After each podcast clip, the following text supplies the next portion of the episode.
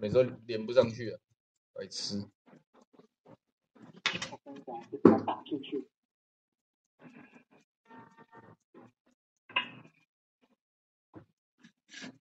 大家开始喽，要开始喽。可以。你的开始。你有没有标题？你说什么？图卡要改是吗？等下马上改。改了改了。开始了吗？开始了。五四三二一啦！你给我倒数一下，不然。好。Hello，各位国合新闻俱乐部的观众朋友们，大家午安，大家好。不好意思啊，刚刚出现了一些技术性的问题，所以我们有点手忙脚乱。我们家今天这个国合新闻的小编休假，然后刚好遇到了这个议会网络的一点小麻烦，所以有点丑陋，不好意思啊。这个希望大家见谅。这个婷问我们说，怎么感觉今天没啥人？因为我要让大家等太久了。哎，那个连接不公开是怎样？你们有没有设对啊？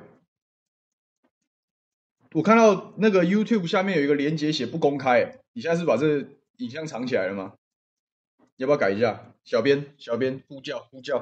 开了开了开了开了开了开了哈。好，好，好，好，开了开了。好，不好意思啊，这个拜托大家一样帮我们分享一下。这个 CYJ 今天说挂听，然后 Joseph Wang 说今天好像整个网络都不稳啊，搞不好因为大家都在抢那个五倍券啊，抢来抢去啊、哦，但是应该不至于影响到 YouTube 了，不管了。然后这个就是忘说四天连假，哎，对，大家连假快乐吗？留一下言吧，留一下言吧。啊，然后大家说这个大家应该放假都放得蛮爽的，不过就是到底回到现实之后有没有有没有很辛苦啊？有没有很辛苦？赵先生说午安，好，顺利开始就好，好，没关系，反正我们就就就讲一下。今天其实这个礼拜哈，这个四天连假里面发生蛮多事情的，所以说。这个就跟大家多讲两句。今天就三个小的题目，其实大体上也就是大家都看到，一个是跟大家讲一下美国疫苗护照的事情，因为今天是桃园市议会，我们已经开议了，所以接下来我们的时间应该还好啦，应该还好。以以以这两天的状况来说，应该可以尽量以按照原来的时间去播，因为我的咨询时间通常是排在后面，但是今天因为稍早有一个空档，所以说就提早讲啊，所以提早讲，不过遇到网络问题也是没办法。啊，但不管怎么样，今天是议会的这个施政报告，所以是对郑文山市长做十分钟的咨询。那我今天有针对这个美国疫苗护照的问题来来请教他，然后待会再跟大家分享一些分享一些内容。但这个待会再说，也是疫苗护照，大家要把这件事情看清楚，然后了解，就是说这个题目的攻防真正点在哪里，要把它厘清。那第二件事情要跟大家讲的是这个唐天才 IT 大神唐凤的莫名其妙的五倍券广告啊，因为那真的是。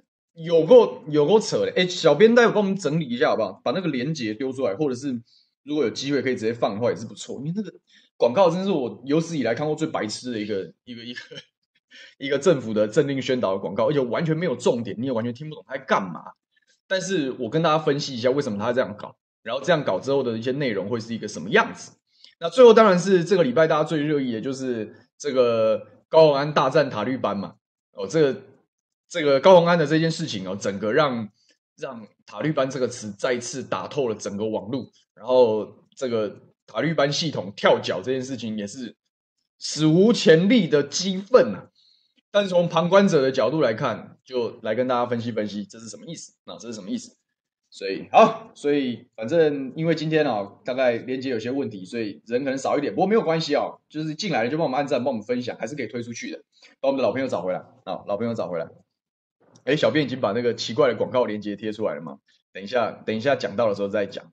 好，我第一个题目我跟大家分享一下这个美国疫苗护照，因为这件事情，然后我刚刚看了最新的新闻，这件事情当然在今天早上的桃园市议会是有被部分的议员提出来做质询跟讨论，就是说这个美国的疫苗护照上路嘛，那讲说从十一月开始啊，要要打美国认证的疫苗，那这件事情同步啊，就是我们桃园市议会今天在质询，那立法院今天因为那个。议事杯格的攻防已经结束了，所以说这个今天就有比较正式的质询。那大家也同步拿这样子的问题哦，去问陈时中部长，去问苏贞昌院长，然后这些这个塔绿班系统的人的回答都是很一致的。但这样子的一致的说法后来就被打脸了，所以这件事情还是要拉回来好好讨论。他们的说法是什么呢？包含今天早上郑文灿市长在回答这个题目的时候都说，美国这样子一个措施啊，就是说要改成疫苗护照的这个措施是针对。过去啊，过去因为在疫情比较严重的时候，美国是有针对三十三个国家跟地区，包含欧盟跟中国大陆在内的这一笼的国家，就是疫情比较严重的国家，是直接实施旅游禁令。也就是说，这些国家原则上是不能进美国的，原则上是不能进美国的。哦，但是这件事情当然就是不公平啊！有些国家可以去，然后这些国家不能去，会不会对于经贸、对于商务、对于观光旅游造成一部分的影响？这是一直在滚动讨论的事情。当初这个三十三个国家的旅游禁令是川普政权发布的这样子的一个命令，那现在美国也换人啦，疫情也走到了一个大家慢慢开始去讨论说应该要跟这个 COVID-19 共存的一个时代。各国的疫苗的接种率跟覆盖率也逐步的在提高，所以说大家当然会讲，哎，你这个过时的旅游禁令该松绑了吧？你不再不松绑，对大家经济上造成一些影响，这恐怕对大家来说都不是好事情。所以针对这样子的事情，美国又重新检讨它的边境管理政策，他就说，那以后我们要采取所谓的疫苗护照，也就是说从十一月开始啊，十一月开始就是没有没有没有这么多了，就是这些包含这些国家在内啊。打了两剂认可的疫苗就可以这个入境美国畅行无阻。那这件事情的一个争点在哪里？就是说，到底美国讲的十一月的疫苗护照是针对这三十三个国家，就是过去是有旅游禁令的三十三个国家，还是针对全世界各国？这件事情其实，在第一波的白宫的新闻露出里面是并没有讲得非常清楚，因为我大概看了几篇的报道，包含外国媒体的的的实况。都都没有特定的写说这一件事情是针对全世界，还是只是针对这三十三个国家。所以今天早上啊，不管是桃园市议会的议员问郑文灿市长，或者是说这个这个立法院的立法委员问陈时中部长跟苏贞昌院长的时候，民进党的回答的标准就是说这件事情只是针对那三十三个国家，所以台湾没有查。所以改疫苗护照对台湾来讲没有查，这他就他就话术，你知道吗？直接用这样子的话术，然后希望说，哎，这个题目我不要让这个题目烧起来。为什么不要让这个题目烧起来？因为大家追着问，就是高端会不会同意？我们今天开这个题目咨询郑文山市长，我说他以后就是要进行政院的人啊，他不是储军吗？不是要选总统吗？对不对？你。未来是要进中央争大位的人，你代表桃园人出去的时候，你总不能回答这些政治问题的时候，还是停留在地方的格局吧？你总要有有纵深的论述跟完整的说法，去接受各界的挑战跟检证，这个才是要登大人的政治人物的功课。所以我当然今天拿这个题目来来问一问他，那他当然就是打太极啊。前面就有议员在我发言之前，就有议员问他高端会不会通过，然后他们的回答就是说啊，这个。只有针对这三十三个国家啦，所以跟台湾无关，跟台湾无关。今天在立法院的时候，立法委员问起来，他们也是讲说，这只是针对那三十三个旅游禁令的国家，跟台湾无关，跟台湾无关。你以为我没有这么好骗呐？我听到了议员这样问的时候，我马上就再去做功课，真的跟台湾无关吗？不管是不是针对这三十三个国家，高端呐，是否被列入美国的合格疫苗，都跟台湾人有关。为什么？现在台湾呐？是不在这三十三个旅游禁令国家的范围内，这是个事实，因为我们状况没有本来就没有那么严重。但是台湾人呢、啊，跟其他没有被旅游禁令所框限下来这些国家，目前还是有防疫规范呢。什么样的防疫规范？这三十三个国家以外的其他的旅客啊，不管你基于什么理由要入境美国，现在是这样：你如果有打两剂国际认证的疫苗，这个国际认证包含美国自己开的。他们国内的，比如说辉瑞、莫德纳、娇生啊，还有 WHO 认证的，包含科兴、国药，还有这个 AZ，通通是可以的。只要你这些疫苗打两剂，原则上你就可以入境，而且畅行无阻，不需要隔离。可是你如果没有打满两剂这些疫苗，就视为他们叫做 not fully vaccinated，就是你没有完整接种。你如果没有完整接种，你可以入境，但是你要七天的隔离。对于一般人来讲，七天隔离，那我怎么办？我飞一趟花这么多的钱，我飞一趟桃园是工商大城，很多人出去谈生意的、谈投资的，这七天的时间成本那是很巨大的。我们是不是谈单纯出去旅游，说我要关七天就没办法旅游的问题啊？很多时候要商务的会议呀、啊，要怎么样奔走，你动不动就被这个七天出去关七天，回来关十四天这样子的的框架给框住，那不是倒大霉了吗？所以，就算台湾是可以入境美国的，这几个误区要搞清楚，不是说都不能出国。台湾不是说不能出国，但是关键是台湾人现在到各个国家还是有面对人家的边境检疫啊。你可以出国，但是你需要隔离嘛。就我们市长连这个事都搞不清楚。我问他说：“我牛煦庭去美国，跟你郑文山市长去美国差别在哪里？”郑文山市长去美国不用隔离，他已经打了两剂 AZ 了。虽然他嘴巴上说要支持高端，我只打了一剂 AZ，我就是那个没有完整接种的那个人。我如果去了美国，我要七天的这个居家隔离啊，这个就是不一样的地方啊，这个就是不一样的地方。所以他们还在那边讲说：“哦，美国针对这三十三个国家，哪些疫苗列入疫苗护照，他还没有讲清楚啊。”我说：“不用管那三十三个国家了，其他人我们就是就台湾论台湾嘛。我们台湾人现在的状况是什么？”你没有打两剂国际认证，包含 WHO 在内的疫苗，你就是要七天居家隔离啊！这对我们的商务客来讲，对大家去谈生意来讲，不是一个时间成本吗？你要不要处理啊？所以我就顺着往下问啊，市长，这个高端会不会被纳入美国核可的名单呢？会不会被纳入美国的疫苗护照？就他们就啊，这个我们都很努力，现在 EUA 哦，未来有药证，就在那边打转转。我说我我说市长要怎么回答哈？我我也无所谓了。因为反正哦，上去立法院哦，不像我们议会这么客气啦。你未来要接大位的人哦，针对这件事情要完整众生。所以我就问他，我说疫苗这件事情啊，是不是台美外交关系的重要工作？当然是。他当然不愿意回答说当然是。然后我就讲，我认为啊，这个我也在其他节目上讲过，我也跟大家坦白讲，如果啊，萧美琴大使啊，可以把高端疫苗搞到这个老美都同意啊，纳入他的疫苗护照啊，比照。国际的原因让台湾可以通行，那他是这个厉害，这跟党派无关，因为这个就是实质外交成果。我常常在讲，我们在分析国际时事的时候，我觉得最讨厌的是，就是你每次都讲象征嘛，哦，这里改一个名，哦，我那里可以让以前不能来的高官可以来握个手，你就觉得这是外交突破。可是这跟人民的生活有什么关系呢？一点关系都没有啊！真正的外交突破是实质的东西，签了贸易协定，哪些东西货物可以进去了。可以进出了，这个才是外交成绩嘛？因为你看，我们讲啊，这个美国不是很多有台议员吗？台美关系啊，史上最好啊，这些都是当当初他们讲的东西。这么大内宣呢、啊，讲什么？说高端疫苗是美国国国务院技术移转，是美国疫苗的孪生兄弟，对不对？这样子的话，哇，讲到哦，大家这个 街头巷尾都哦，好像我们有一支很厉害的疫苗。那为什么？这支国务院认证的孪生疫苗不能被美国纳纳入疫苗护照的名单。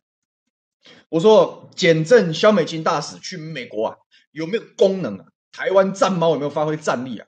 就是你有没有办法去协调国会议员呢、啊？有台议员应该帮台湾的疫苗讲话。哎，这一支是我们美国自己的疫苗啊，对不对？按照我们的大内宣的内容，你要去闯关啊。你如果真的有办法，这个把这个东西谈谈谈定，那高官可以纳入，厉害，你真的厉害。所以我就说，这个市长要以后进军中央啊，要内外兼修啊。你以后再谈高端疫苗那个事情，不是只是讲说，哦，我桃园市民施打也很踊跃或什么。你要帮这些商务客着想。我以后打完两剂高端，我也跟打 AZ 一样，跟打莫德纳 BNT 一样，我可以快速的通关美国，不用再受七天隔离之苦。这个才是进展，这个才是真正的硬功夫啊。反正他就啊虚应故事，他也没有讲得非常清楚。但是这个才是试金石啊，各位。这个才是试金石。你既然讲以后，大家你听到大家讲说，哦，高端是国务院赞助的，呃，技术移转的，哦，高端是什么莫德纳疫苗的孪生兄弟，还是 Novavax 的孪生兄弟？管他的，你只要问他，那美国为什么不准？讲完了就。我接着再问市长，我说市长不准这这个疫苗的原因在于你没有按照流程去做三期其中临床试验，做到其中报告，你按照大家的游戏规则来，保护力数据出来了，沟通才顺畅。就不会为难人家，然后还讲啊，我们也是现在国际上也有讨论免疫桥接啦，然后又讲那套民进党的话术，直接被我直接被我呛。他说啊，他们莫德纳跟辉瑞也是做，也没有做到结案。我说谁跟你结案？我从头到尾我都讲三级临床，你不要在那边模糊焦点这样。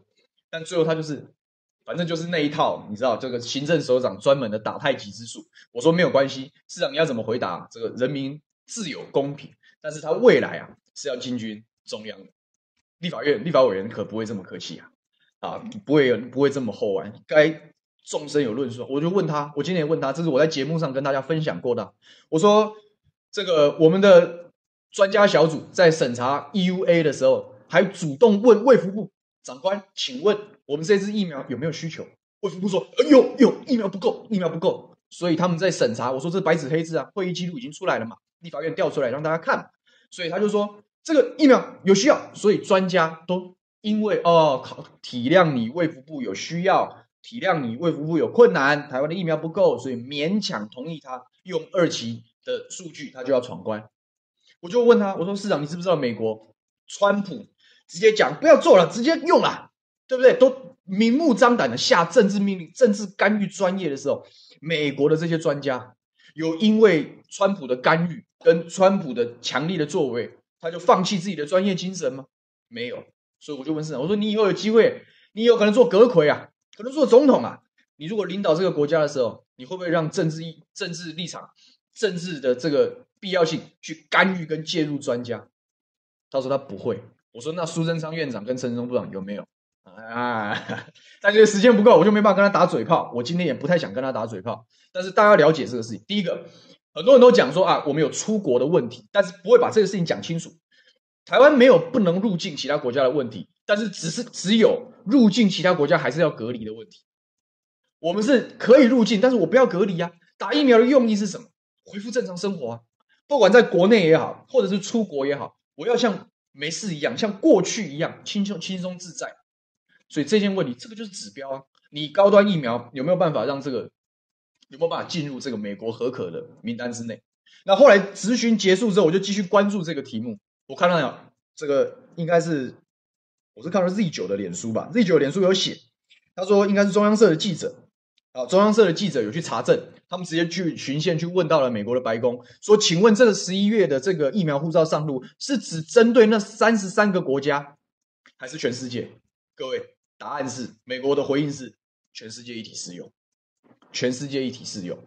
所以可以预期的未来是什么？就是假使这件事情推动的顺利啊，然后原则上，因为他总要处理这样的事情，所以说用这样的事情之后，就是十一月开始啊。就是认可，那认可他也他也不会只是认可国美国国内的，这与情理不合，所以大概大几率的走向是十一月如果疫苗护照上路啊，就是美国认可的跟 WHO 认可，原则上都要一体适用。全全世界在交换意见跟互动的过程中，非常强调对等原则，你对他开放，你对我就要开放，不能有差别待遇啊，这是国际关系里面大家在谈的这个原则，所以说。未来它开放一定是从宽，从宽的意思是美国核可的 WHO 认证的疫苗，以后跟在美国就可以打满两剂就可以自由出入，这是美国疫苗护照的意义呀。但是高端会不会被美国纳入，这就是一个问题。这个也是台美关系到底好不好，真实的试金石之所在。你不要跟我讲说那些改名字算是什么狗屁突破，我不买这一套。的单，我知道很多人因基于情绪、基于激愤，他放弃思考，他觉得这就是进展，他觉得这就是突破。我没意见，大家都有表达政治立场跟政治意志的自由。但是我们是念外交出来的，我们很清楚，实质的东西才是真的。你够本事，你就把高端疫苗弄进去。我我我我赞我赞美你是一条好汉，你是真正有办法突破、有办法做事情的外外交官。但是如果做不到，请大家也不要买单那些大内宣的那些论述啊，因为其实这就是笑话一则。因为我们。我一直呼吁大家，外交特别是国际关系这些，看实质，看实质，看实质。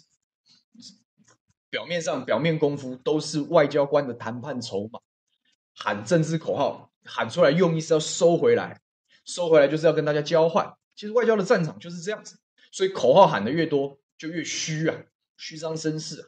实质的东西是什么，才是检证外交工作的试金石啊。这观念还是再次跟大家分享。所以啊，美国护疫苗护照是要上路的，而且刚刚根据媒体的查证结果，显然是全世界一体适用，没有这三十三个国家的问题啊。那以后我们台湾打两剂高端的，你怎么你怎么办呢？你打两剂高端，对不对？当然，美国眼下大概今天立法院也有问，高端到底会不会过？他们也不敢，没有人敢保证的，没有人敢确定。所以大家就说啊，我们尽量争取。郑文山市长讲，我们应该要尽量争取。我说你当然，我当然知道要尽量争取啊，但是到底。实质是什么？有没有成果？大家都在看，我们就继续看下去。那我讲啊，这肖美琴大使要加油。我们讲，不管是疫苗催货什么，你陈时中去一趟，跟肖美琴大使一起去去谈一谈，也不是坏事啊。不做，觉得写 email 就是催货，你看吧，被大家看破手脚，没人买单你这样的说法。那一样这个事情呢、你陈时中部长啊，这个李秉颖啊，这些专家在国内哇夸夸其词讲到极厉害，到美国去跟他们的专家聊一聊。顺便理解一下人家那种不会为因为政治力的介入而折节的那种专家的真正专家的风骨是怎么样的。这个才是未来台湾的领导人、搞政治的人应该要端正的风气。对，这是高端疫苗这一题啊，是我今天咨询跟大家做的一些分享。来看看大家聊些什么啊？聊些什么？这个 CYJ 说穿西装很帅，就咨询的时候我就会穿比较正式啊。有咨询，你看你你你要判断哈、哦，这个桃园市议会是不是开议了？你只要看我的穿着就知道。你不要平常我不是穿个素 T 我就来的时候，我都牛仔裤素 T，那就是可能有些地方的行程。那没有说我就在议会办公，那就轻松穿，反正也没什么事情啊。但是要进议事堂的时候，我原则上我会穿的比较正式一点，这个是表我个人啊，表示我对议事堂的尊重啊。我觉得要有要有这样的样子。要有这样的样子，我很多人觉得这样八股，其实没有必要。我就个人个人有个人的意见，这样。此外这里说，请萧大使加油，助我高端一臂之力，我们就看吧，然后我们就看吧。好，大家已经开始讨论 IT 天才 IT 大神这个当机这件事情。哎，大家真的去做数位五五倍券的绑定吗？大家有跟大家分享一下这件事，分享一下这件事。这个牛爸讲说，美国的疫情会再次升温呢、啊。这个感染者九十趴以上都是没打疫苗不信邪的人，对，所以疫苗还是要打，不过打还是要打有经过认证，按照游戏规则来比较好，我还是认为是这样。赵新之说，如果以后有人打高端无法进美国，看他怎么办？应该说他不会，就是我，这就是我今天一定要给大家一个观念，就是不，你不会没办法进，但是你进去的身份就是比照没有打疫苗的人。你就是关呢、然后关的过程检测 PCR 检测，出去之前检测，入境之后关关完再检测，就是有点像现在其他国家进来台湾一样，就是这样子啊，就是这样子啊。那你就麻烦嘛。那实际上本来要去安排要去玩的，去探亲的，会因为这七天，我就想说，那我晚一点再说嘛。我本来要谈，赶快谈商务、谈投资案的这些这个很重要的，可能大老板啊，或者是实业家去的时候，因为这七天耽误多可惜。这就是为什么大家对高端很有意见嘛。你要弄一支疫苗，宣称它很好，你就按照国际标准来。你要让台湾愿意捐出手臂、表现爱国心的人，你要让他跟有打疫苗的人得到同等待遇啊！这才是疫苗政策的关键。但是不管怎么样，你认真解释、认真细究的时候，就是你打了高端，就跟你你实际上的待遇，你在国际行走的待遇是跟没有打疫苗人是一样的。这个才是真正的关键，或者是大家简化成讲，你能不能出国？关键是你出国的身份是什么？你出国的身份如果还要隔离七天、隔离十四天，那就不出国，本质上是一样。开宝说：“阿灿如果不扯淡，就不是阿灿。”这个我们的市长这个能言善道，这也是政坛出名。但是哦，我也要讲，我说因为桃园的议会，我之前不是花了一整集的时间在干掉议会没有战斗力嘛？桃园议会是很客气的，地方议会通常都比较客气，但是立法院就不一样，立法院就不一样。这个我，所以我就说，你讲话可说公平，我们就让人民来检证。但是问题是，立法院的时候，你这样子的回答，我认为他，我认为他今天针对高端的这这样子的回答，在立法院他是完蛋，他会万箭穿心。Sandy 说，塔绿班转圈圈的说法，让人怀疑是不是在讲干话，还是根本不了解实情。哎，不知道该生气的讨论他们的干话，还是同情他们的智商。我想啊，大家针对政治人物的讲话，就你你就用高标准看待就好了，因为政治人物是有权力的人，呃，一般的市民啊，一般的升斗升斗小民是绝对有资格用高标准检证公众人物的，因为然后他就领纳税钱做事，对他严格有什么不对？大家面对自己的工作的时候，难道不应该敬业吗？就是我如果是生产线上锁螺丝，我也要锁，不能让螺生产线从我前面跑掉。我如果是工地挑砖头的人，我该把我该挑几担我就挑几担。这个没有贵贱，而是大家看待这个工作的态度。那我们自己做政治人物的，在政治圈回答公共议题啊，带领大家讨论，这是我们的职责之所在。所以严格一点不是坏事啊。严格哪有对自己很宽松，或对政治人物对政治人物宽松，就是对人民残忍。我讲白了，真的是这样子。牛爸是 slogan 专家，说期待萧美琴啊有所突破，把超量的莫德纳搬回台湾来。莫德纳不来。台美没未来，这句还不错。今日金句，今日金句，很多啊。就是忘说莫德纳这个妈妈在等第二季，很多了，很多。我的姑姑跟大伯吧，也是打莫德纳，也是在等第二季。因为现在能够打莫德纳第二季，好像是七十五岁以上，所以他还是没有办法好好的分配嘛。如果大家这个礼拜六有上个礼拜六有看这个秀玲姐的我们五二新闻的新的争论节目哈，我们那时候有稍微做一下简单的讨论，本质还是一样，这不够啊，不够的时候你外交系统就要努力啊，就要努力啊，不是发个文就算了。陈红玉，感谢你的抖内，你说你从九点绑振兴券绑到一点多，第九十几万位，恭喜你，终于排到了。好，讲完美国疫苗护照，我们就来讲讲这个五倍券。我实在不得不说，我要好好的干掉一下那个广告。因为昨天的广告，我一个媒体界的好朋友，这个黄阳明啊，如果大家有看这个 TVBS 的新闻大白话，跟常常看到他，是固定嘉宾，然后还是非常非常厉害的一个记者，他是武林高中的学长，他昨天就发现这件事情，破他的脸书，然后就是一个充满着这个这个迷因色彩的一个五倍券的宣传广告，就是在推说数位绑定什么五告赞啊，什么五告加码，什么五个人这样，就玩一些这样梗。哎，这小编到时候可以。可以把连接再丢来一次。广东周星驰秒抢第八千零八十，哇，真厉害，手速真快，恭喜恭喜！所以昨天出了一支非常非常荒唐的广告，因为那一支广告它就是唐凤，然后就是哎呀，它也很丑，你知道，我这完全没办法理解这个广告的设计逻辑呀，就是言不及义，然后在那边重复一些奇怪的名词，然后每一个名词中间不解释，然后也没有也。不清楚，然后就是唐凤在那边很洗脑，一直重复部分的语调，然后大家就说：“哦，脑波攻击，脑波攻击。”然后就说：“哦，这是一很很有创意的广告，然后可以 promote 五倍券。”然后我那个记者朋友啊，黄阳明阳明哥啊，他就讲：“现在现在是怎样？现在政府预算都拿来这样乱搞，就对。因为媒体他是非常很有是非的一个人，媒体乱搞就是乱搞，政府乱搞的时候，他打了比民意代表还凶啊，所以他就说哪有这样子乱搞了。”胡闹，浪费预算，这广告大概是刷新这个有史以来政府广告，因为它是政令宣导，经济部的广告啊，有最烂的一支广告。然后我就看了，我就很有兴趣，我点进去看，哦，他是一没看不知道，你知道吗？一看是气到不行，因为怎么可以，怎么可以这么不要脸，你知道吗？非常不要脸，因为它完全言不及义啊！哎，我们的标有没有换呢？我现在已经讲到五倍券了，要换了。完全言不及义的一支广告，然后就在那边一直跳针，一直跳针，都在讲什么东西。然后我就说：现在现在是怎样？现在这个广告，哎，我都你知道，我就就无言以对到不知道用什么话来评论。然后后来我就跟我就在那个杨明的脸书留言，我就跟他讲说：啊，这个时代，这个时代就是这样，就是反正执政执政之法无他啦，不要脸就赢了。我跟你讲这一件事情后面他们会怎么操作，我讲给大家听。不信你后面看会不会长成这样？我就念我的自己的留言。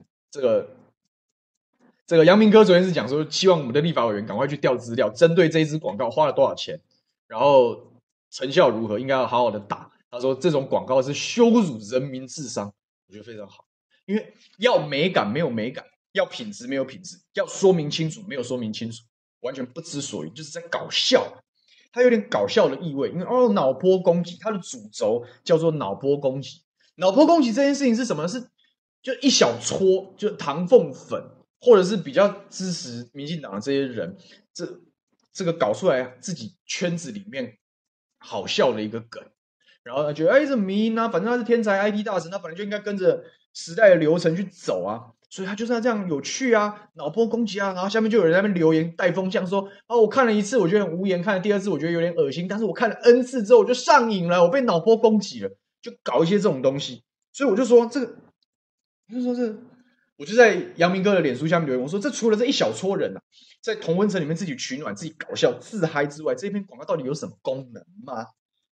然后杨明哥就回说，唐凤推进去，广告拍出来，厂商发大财。所以这件事情，我也是希望立法院好好打一打。然后我就想，如果我们只是单纯的想这件事情，那就太小看民进党的下限了。我告诉你，这件事情接下来会怎么发展？我告诉你，我告诉大家这件事情接下来怎么发展。而我就接着聊，我说过几天呢、啊？因为这件事已经被大家讨论嘛。因为你你烂出了自己的风格，你既然烂出了自己的风格之后，你一定会被大家讨讨论啊，被拿出来编啊，被拿出来骂等等。所以这支广告的点阅率会不会高？一定高嘛。一定高嘛？哎，我们小编有没有丢链接来？我自己点进去偷看一下现在的，因为我有记昨天我去看的时候的那个数字。小编帮我把那个哎，有找到了，等我一下啊。对，就是小编这点数位五倍五倍券绑定的教学片，你看，现在已经是五万多次了。你知道这支广告昨天刚这个黄文明刚把它抛出来的时候，这支广告才多少人看嘛？大概点阅率才三千多次，才三千多次。但是现在已经五六万次了，马上就要破十几万了，各位。然后你知道这些政府家伙会说什么吗？他就会说：“哎，你看哦，我们这次用不一样的方式哦，因为舆论有炒作哦，所以点阅率会拉很高哦，所以这一笔钱当然花的值得啊。”因为这边的点阅率是其他广告都比不上的哦，这个你看吧，成功了，因为比以前这些正经八百的广告都更有票房，这就是他们背后的操作逻辑啊！一边让厂商可以发大财，一边还可以不要脸讲这种话嘛，所以我讲嘛，执政不难呐、不要脸就好了嘛，随便嘛，因为我真的认真讲，你任任何有一般脑袋的人，你都没有办法讲说这支广告到底好在哪，就是荒唐。就是一小撮人为了取暖，为了好笑，然后因为有话题，因为可以炒声量，所以我就这样拍，我就这样弄。那个完全不知道在干什么，完全不知道在干什么，一一点重点都没有。你到底是要宣传什么？绑定的时候哪些加码吗？还是说总有几个人？你把它讲清楚嘛？多少人搞不清楚这件事情？多少人搞不清楚？然后你今天搞得很嗨哦，点阅率很高，所以他成功。这些官员就是这样当的。各位的民脂民膏啊，每一年缴出去的税啊，就是被这群人这样糟蹋。所以我讲执政不难，不要脸就好了。大家真的眼睛要擦亮来，太夸张了，真的太夸张。这广告真的烂出了自己的风格，真的是很夸张。那你讲五倍券，今天大家去排队讲数位，我怎么看这件事情？我认真说了，我根本就反对数位绑定。我们就讨论政策的逻辑。各位，我们是一直在讨论，之前从振兴，从防疫讨论到振兴，讨论到现在立法院开议了，非常多的新的议题都来了。我们的重点是什么？你凡做设计一套政策，你一定有目的。如果你的政策没有办法完成当初设立的目的的时候，这个政策就是失败的。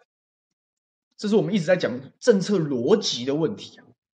可是民党政府治国啊，没有在管政策逻辑，他只管政治利益啊，他只管政治红利啊。这就是为什么他们到最后就会讲：哎，你看这个唐凤的五倍，这、这个很瞎的广告，它点阅率很高，他只管声量，只管政治红利，但忽略政策政策的本质啊！拍广告的用意是什么？政令宣导的用意是什么？因为要知道他在干什么嘛，你要知道政府的政策在干什么，然后你要让大家可以有个方向性。可是你看这些广告，你能看到什么方向？阿蔡留言也蛮经典。他说：“因为我看不懂，不知道他在讲什么，所以我要看很多遍，点阅率就越来越高了。”切，就是这样子。你到底有没有在管政策？有没有办法好好推动？这个五倍券搞数位绑定，本身就是一荒唐的政策。我们国家要不要希望多做一点数位？大家往数位支付的方向去，去减少一点方向是正确，没有错。可是是不是要跟这这个搞在一起？我完全反对啊。你平常的政策，在没有疫情、没有经济压力、没有纾困问题、商家不会喘不过气的时候，你爱搞几券、几什么券，爱搞什么绑定，我没意见，只要有助于推动数位，很好啊。比如说现在讲说桃园的这个敬老爱心卡，这个老人家的市民卡是有点数的，你要点数去付计程车的车，这就是一种数位的消费嘛。那你未来可以扩大，这些人平常要做，我觉得很 OK 啊。可是振兴是为了什么？振兴是为了谁？为了什么事情而做？各位，我们在前面讨论不是讲讲得很清楚吗？你这到底是纾困还是振兴？我们到底为了谁而努力？发这么多钱，花这么多国家的预算，用意是什么？不就是希望那些因为疫情而受到重创的那些人可以喘一口气吗？就是这样子？请问这些擅长操作数位、数位绑定、数位支付、云端处理、绑信用卡？哪一个不是富商巨贾？哪一个不是强而有力的连锁商家？可以率先玩这些东西，可以推出相关的优惠。我们越多人去绑定，越多人去搞的时候，就是肥了这群人呢、啊。你街边，你街边面店的老板娘怎么办？他会有数位支付工具吗？他还为了这一波，他要搞一套数位支付工具吗？连房租都付不出来了，还搞支付工具吗？那他没有，他是不是就没了？五倍券的好处，因为大家都去绑，因为加码，所以这些人没了。那你告诉我，这政策在搞什么屁呢？胡闹嘛！这当然就是发纸本嘛！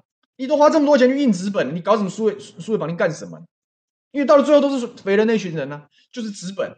然后你街边商家你也不要挑剔了，你如果连券你都不拿，那你活该倒闭。讲白了就是这样。但是你要给他足够的量，你不要把一大堆人挖走，然后又让他们去搞那些网拍网购。他们讲电商哦，虽然只有消费上限，你为什么电商可以给他用？我觉得很奇怪。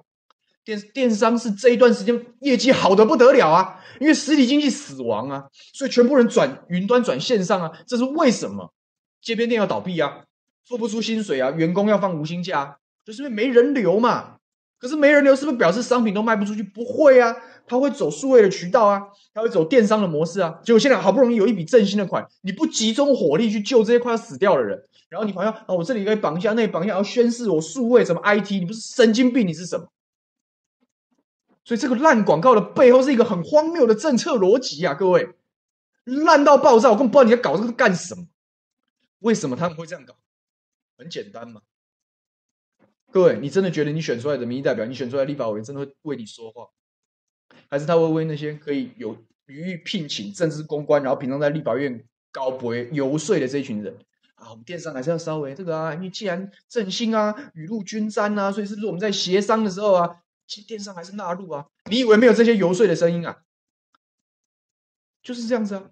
那你说这些人听谁的？他怎么会去听面店老板娘的呢？当然是听富商巨贾的。所以拨了一大笔的钱，几百亿举未来的债啊，去搞这件事情，就是肥了这些强势企业啊。拍广告五倍券好棒，五告赞，赞你个大头鬼了！你到底救不救得到该救的人？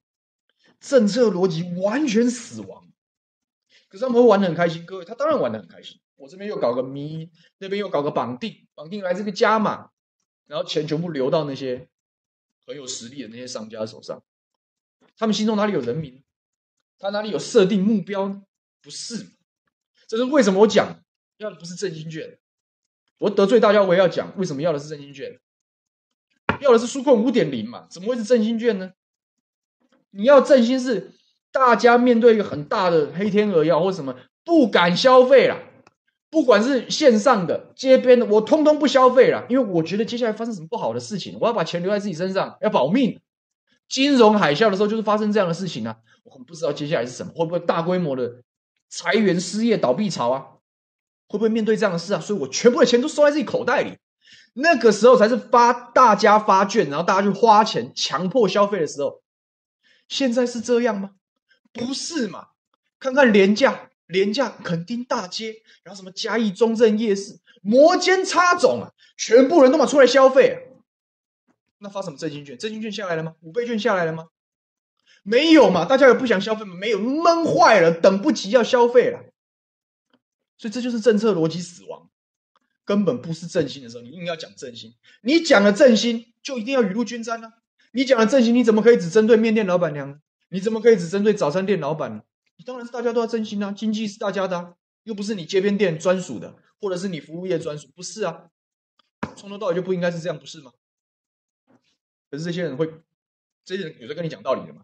这些人有在跟你没有，从头到尾就是个大肉桶嘛，大家在里面各自处理啊，就是烂啊。所以这次广告不只是，不只是广告本身非常烂，没有水准啊。背后的政策逻辑也是完全没有水准，你根本不知道要处理什么事情，你只是希望大家放放烟火，然后去解决、转移大家的焦点罢了。啊，还还是发嘛，大家都有。对于现在现金没有现金单，至少有个券，我们还可以绑定一下加码，小确幸呢。因为要小确幸，要让大家放弃思考。各位，这笔钱是本来就是我们的啦，你政府发的钱本来就是我们的税金呐，不用感恩戴德啊，还是可以挑剔啊，还是可以追问啊。你到底用意是什么？我们都还是可以看呢、我们还是可以看的。搞完数位绑定，然后讲啊，因为可以减少什么印制成本，你胡说八道。到底钱用在哪里？政策的目的是什么才是关键？这个到现在他们都讲不清楚，烂烂透。好，看看大家说些什么。我们要进最后一题塔利班塔绿班之前，先看看大家聊聊天，我喝口水。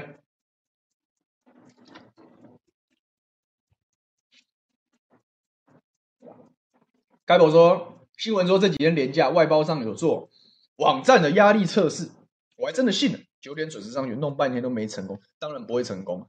但是这网络的塞车表示一件事情，表示这些电商，表示这些可以有能力搞的强势企业又离发大财近了一步。这是我看到我就很火大的地方。我很火大，坦白讲，现在我比较期待的是各县市的加码，因为好歹这一次的加码比上次有诚意。上次我刁桃园的经发局长，我说你是小气鬼之后，后来桃园也跟进新北的脚步，说五千可以换一万二，但是还是比新北小气啊。新北的五千换一万有一万个名额哦，他光是这一笔就下一亿啊，一万乘一万是一亿嘛，对不对？啊，应该是五千万，因为是加码。那桃园说五千换一万二比新北多，就只有一千份，你烂透了，你真是小气鬼。我是非常愿意五千换一万，然后我全部留在桃园消费，这个是用意嘛？我们去想政策的时候，我们要打到点上，街边消费啊，大家轮流啊，轮流吃吃饭，没什么不好的，或者是街边人买买东西啊，就就是应该是这样嘛。所以就看吧。呃，干净核能说看了五倍券的广告，害我损失了一顿午餐。这个好险我还没吃午餐，要不然讲到气到不行。呃，但我说真的很丑，感谢牛议员说出大家心声。我跟你讲，你要玩迷因那事就算了，你可不可以不要那么丑啊？真的，从头到尾完全没有，完全没有，就我不，我都赞美他，我都不知道，我都不知道怎么赞美，很惨。半分金说没看，不想做噩梦，有意思。摩尔说今天有看到朋友分享那则广告，看到预览的时候差点没恶心死，非常恶心，没错。他所说这个政策完全背离设计的原则，对，没错，这是这才是大家慢慢搞清楚。我实在很，我希望政治是讨论，政治是理性，你的立场不一样，我们都尊重。但是你总要有个逻辑性，你到底为什么主张这样的事情？为什么要这样做？你总要说明嘛。就大家不是大家就是集体，因为好玩，因为有趣，然后因为声量，然后大家放弃思考，这是很这这是社会的悲哀。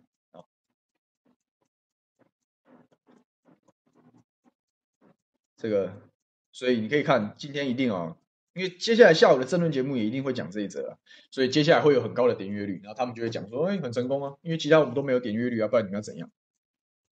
但是问题是本质啊，大家有因为这样搞清楚没有？所以就是浪费、浪费、浪费、浪费公帑，可怜啊！谢谢 C 酱，短内小牛，谢谢你，希望大家支持五二新闻俱乐部。然后我们跟小编刚好预览说，待会有全民评评理的特别节目，说会专访这个朱立伦，然后我们桃园老县长，好，欢迎大家继续收看。OK，好，最后十分钟来讲高安大战塔塔绿班，这 我觉得很帅，坦白讲，不好意思啊，我忍不住了，因为你知道我以前是很很 care 这种事情，就是我觉得政治人物还是要有一点。厚重程度，就是你不要去，你不要去跟随，你不要乱骂别人啊，这个人身攻击不太好。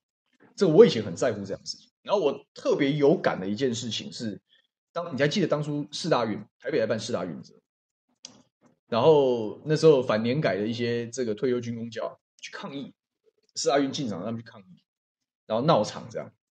然后这两次我印象很深刻，因为柯文哲在脸书上留言，因为反年改人就 po 文。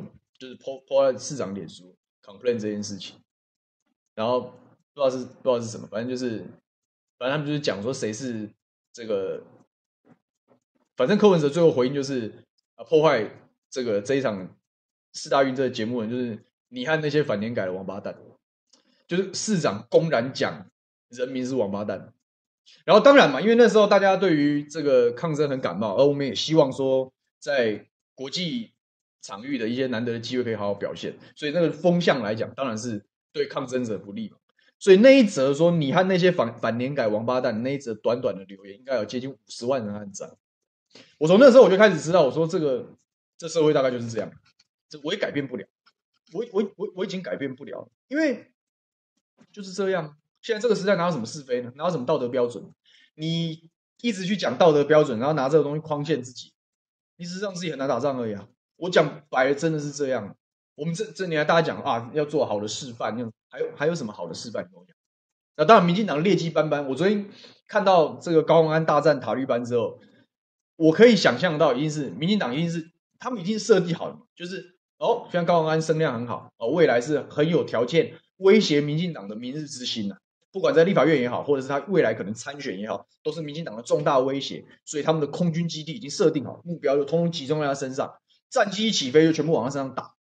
这就标准民进党操作的手段。我讲你，你应付民进党的空军，就是当你成为标靶的时候，是一整个空军的战队会轮流轰炸，然后各种不同的机型，然后会集中火力，这才是民进党舆论战、空战最凶悍的地方。所以当然，然后他们设定的题目是好笑，说高安没水准，没有格局哦，讲这个坏坏这样。然后高安也很厉害，他也是不得不说，这个郭董身边的人都是经过。很残忍的训练，然后反应，然后学习能力都很强。我讲郭董最厉害的地方就是学习能力很强。他说我沉潜了一天之后啊，啊写了一篇，然后那篇的声明呢，就四平八稳，就是不好意思啊，这就是跟你战了，没在跟你客气的，什么什么没有格调，没有没有格局这件事情，滚远一点，该打就是打，就好评啊。我可以预期的是，这样子大战下去的，大战下去的结果是。很多网络上的义勇军看民进党执政不顺眼，或者是看民进党执政很有意见但不敢说的人，他们默默的去找你。民进党以前，你什么难听话没讲过？你什么难听话没讲过？就今天不就起了吗？哦，现在讲说塔绿班是消费伊斯兰教徒，是不是？你于天以前还讲回教都恐怖分子，这笔账怎么算？然后你讲说以前，你讲说这些政治人物台面上的人不要讲不雅的话，你郑弘仪在。在造势现场的时候骂三字经，这笔账怎么算？哦，不要讲人家是畜生，本人我啦，建畜第三代，外省人被人家讲说是支那建畜，这难道是一天两天的事情吗？我就讲不客气的。请问这些今天站出来假道学，然后再批评高虹安，有有谁帮这句？有谁帮我们平反吗？有谁帮我们讲过一句公道话？没有嘛？你放任嘛？你觉得没关系？社会的风气啊，是你们这些政治人物养成的嘛？在你当初在野的时候，你把这些东西拿来当工具，拿来使，然后又好用，因为大家会群情激愤，会放弃思考，所以票票入袋嘛，选票也入袋，政治献金的钞票也入袋，是你们纵容的，是你们喜欢搞人身攻击，是你们喜欢贴标签啊。今天只是业力引爆而已啊，讲白就是这样啊。你们经常讲过难听话还不多啊？我我就这样子啊，我有时候都自嘲，网络上自嘲，你们都讲我贱畜第三代啊，外省第三代，支那贱畜吗？你不是很喜欢讲这种话吗？你讲的时候，你们这些现在跳出来说没有格局、没有水准这些，你蔡蔡英文总统说台湾应该要和解，大家有认同的自由，你有你有你有讲过什么话吗？你有谴责你手下的这群疯狗吗？乱咬人这些是这些蟑螂吗？讲你蟑螂刚好而已嘛，对不对？你不要在那边不要拉偏架，现在跑出来然后说啊高虹安委员这样不好，拉偏架打架两个人打的时候，你要劝架，你就是。你就拉开，就拉偏架，就拉住其中一个人，不要打，不要打，然后让另外一个人揍他。现在这些人通过拉偏架，你混蛋！以前大家讲的时候，你怎么不出来谴责啊？柯文哲市长讲说，这白天改，他就骂自己人民是王八蛋啊！王八蛋比畜生好听吗？你怎么不谴责呢？哦，因为那时候白绿关系非常好，因为大家都不喜欢这个退休军工教，他们是肥猫，他们肥猫对吧？肥猫猫不是畜生吗？有比较好听吗？过去发生这么多劣迹斑斑的事情，这些家伙怎么你怎么不站出来讲话？所以我讲啊，我说遇到这样的事情要五十万人按赞，这社会已经定局了，已经就是长这样了，已经长这样了。那既然我讲了很多事情没办法管控，网络时代、资讯时代，很多事情没办法管控，你想控制谁啊？就是会有这种人，就是会有这样子的事情。那大家就修台啊，没什么好客气的。所以我觉得高虹安委员会非常好。不客气，历史留下记忆啊，我们就打吧。然后，而且最爽的是什么？是因为这件事情再红啊。现在只要民进党在那边靠腰，你就讲说好的塔绿班，这样就好了。千万不要客气啊！出来混总是要还的，没有每天过年的。哦，你讲别人可以，哦，人家讲你不行，搞什么？没这回事，打就对了。你看，而且最瞎的是什么？就还是你国民党。你国民党为什么？嫌弃他没有战力或者很鸟的原因，就是你就不敢脸画黑下去战了。高安以后还是要选举的，不管是选区域立委也好，或者是站县市首长也好，我个人的评估，他不会因为这件事情掉太多分。很多人讲说啊，你讲这样话讲的比较难听啊，没有高度，没有厚重，你会失去一部分中间选民的支持，这这是事实啊。可是那一部分中间选民这么崇高或什么的，他能影响什么战局吗？不要因为这种枝节、去影响大家对于政治人物的判断，特别是我们已经认知到了这个就是一个天。现在如果我们讲政治圈子，也就是个乱世，那就是一个战火连天的乱世。战火连天的乱世，你在跟人家打仗的时候，刀枪都拿出来的时候，你还跟人家敬礼说我要攻击你喽？哪有这种事情啊？人家以以前国民党被人家打到打到烂掉的原因，就是明明人家刀子。这个弓箭都射出来，然后你还说我们要开打了，然后身上就中了一箭，你就是这样嘛？你根本没有搞清楚状况是什么。但是现在台湾的政治圈就是个就是个政治战国，就是个乱世啊，所以不用客气啊，该战就战了。塔绿班就是塔绿班，绿蟑螂就是绿蟑螂，开什么玩笑？你想躲啊？你你在讲别人的时候，你怎么不躲啊？你可曾有？我们之前都讲啊，政治厚道一点，给他留点余地或什么东西的。既然你不留，那我们也不留了。没有什么好留的嘛？为什么要留呢？你留了，只是大家更梁子结更深了。为什么每次都是我要让步啊？奇怪，你什么世道？我不让步我就没高度。那些嚷嚷说政治中要有高度、要有礼貌的这些人，你没有投过民进党？你怎么没有因为于天讲过回教徒都是恐怖分子，你就再也不支持民进党？你怎么可能呢？你开什么玩笑呢？那政治更应该约束的不是蔡英文吗？你赖连你身边的副手赖清德，我们副总统都已经讲了，拜托你不要这样，不要把不要把我讲成中共同路人，我受不了。他们什么事没有，什么缺德事没干过，然后现在来讲高虹安没有格调，不要笑掉大牙。各位，我知道我们的受众群里还是有希望，就是政治干净一点，政治客气一点，政治有点格调、有点格局，这我完全同意啊。但我们不要因为这种枝微末节，特别是。很多人在这时候跑来拉偏架的时候，然后大家就相怨，然后说啊，这样不好。你如果大家继续这样，然后跑过去谴责，难得谴责一个脸愿意画黑跟你对战的人的时候啊，那就是鼓励鼓励单边挨打而已啊。那大你就你就是鼓励他啊，躲起来不讲不不不骂，你不是鼓励这样事吗？那你鼓励这样事，请问有比较好吗？没有啊，因为我们温良恭俭让的时候，你是只是换到政府的权力傲慢而已啊。你看看最近陈世忠讲什么？哦，我就犯一个错会怎样？你看不要脸的话都已经讲出来了，你能怎样？你如果温良恭俭让，打仗前还要跟他鞠躬哈腰，你怎么打仗？不用客气啦，他没在跟你客气，我们就不用客气了。其实就是这样子啊，社会事本来就公道处理啊，所以不要我我我是支持高虹安这件事情，我没什么好讲。你要讲我刘雪琴没水准，我也没意见，我也没意见。但这件事就是支持，他们就是塔利班。为什么是塔利班？你鼓励大家放弃思考。你把政治搞得跟宗教信仰一样，你反对科学，然后你一天到晚发动圣战，这哪一项不是民进党最近执政的时候在做的事情？然后很厉害，这个在这个体系里面搞政治的，还可以跟圣战士随时脱钩。他要召唤圣战士发动圣战的时候，他就是圣战士的这个一名教主。他要在国际社会跟人家谈事情的时候，哎，圣战士我们可以处理，就这样子，两面手法。随便他玩，这不是塔利班，什么是塔利班？所以讲你刚好而已，有没有？如果他们真的要还扣，好的，塔利班，谢谢塔利班，千万别客气，各位。好，刚好两点，看看大家聊些什么。然后我还是，我是决定要以后要增加一点节节目的有趣元素，就是大家不是讲说觉得畜生很难听，对不对？我推荐大家去看那个老司机啊，何锦荣的脸书啊。超好笑！我昨天整个被这个脸书的这一则小儿歌给救赎了。请我们小编待会把那个链接丢出来，就是何锦荣，何锦荣也唱了《塔绿班之歌》。他说：“嗯，不喜欢出生没关系，因为王浩宇讲说民进党很多败类，那我们就用败类来改编。”哦，他唱的是好，欢迎大家去帮他按赞，我觉得很好笑，而且大家一定听了觉得非常非常舒压，非常舒压。好，这个阿塞说说穿了还是选举跟选票考量。就是这么回事儿嘛。兔斯奇说：“对政治经济的思路很清晰。地方议员像这样多吗？台北市议会常常像相声专场，送龙袍骂人，就没有正经八百解决问题。这样，我们对岸的朋友，这个议员的问政风格各式各样。我也在议会送过郑文山市长，我送他锦旗嘛，因为我要嘲讽他这个一天到晚在帮这些建商跟大开发主义背书，所以我就送他一个公债建商的锦旗。”有的时候，为了要凸显我们要表达的事情，要做做一做秀，总是必要的，这是政治工作的一部分。但是，到底能不能解决问题？其实啊，我们当议员要做，我们只能建议，我们只能建议。那市府有没有诚意？行政权的所有者有没有诚意解决事情？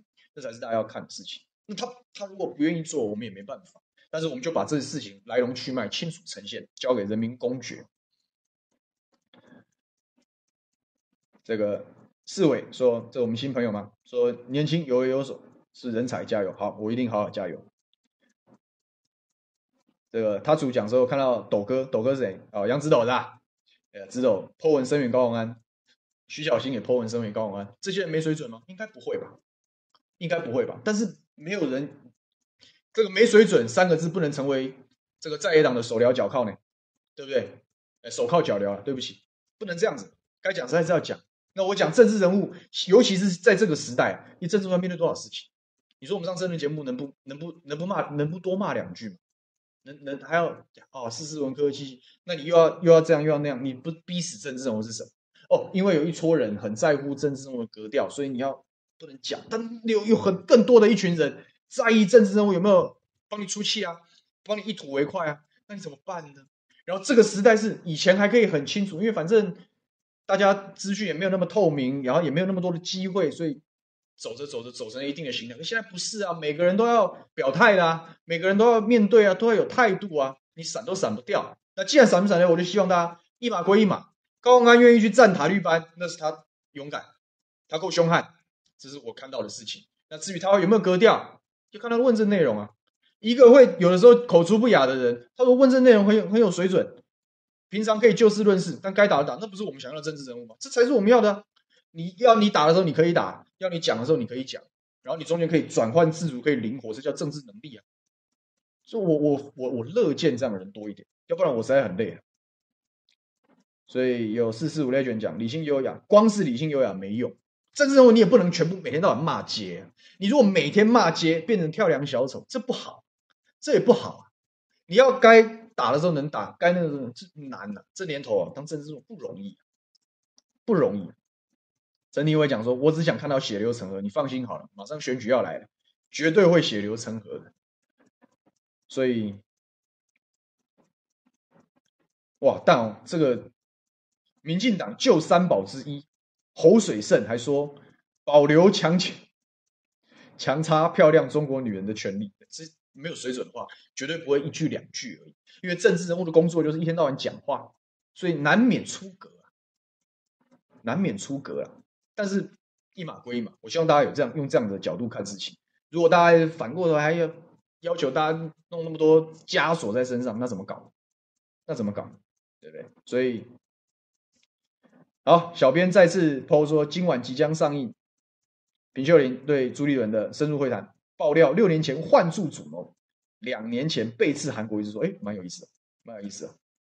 赵新志已经 po 上今天的疫情最新消息：本土一，境外六，死亡一。讲到这个，我也是蛮不爽。我们连拍个婚纱啊，想要回我的母校去，到现在都关闭。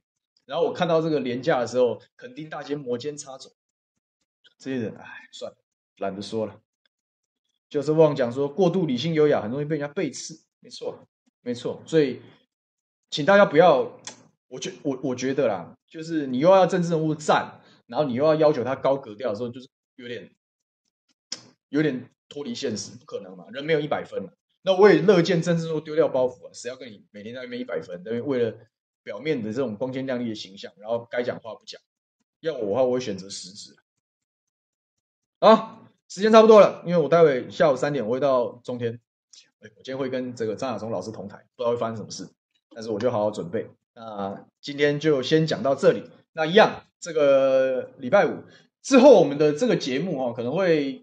慢慢加上一些访谈的元素，因为我们上个礼拜跟汉庭聊天不错，效果极好，所以说会慢慢加入一些元素。不过因为现在是桃园市议会开议期间，然后我刚好咨询的时间都落在中午，所以我要进棚去，我可能赶不及。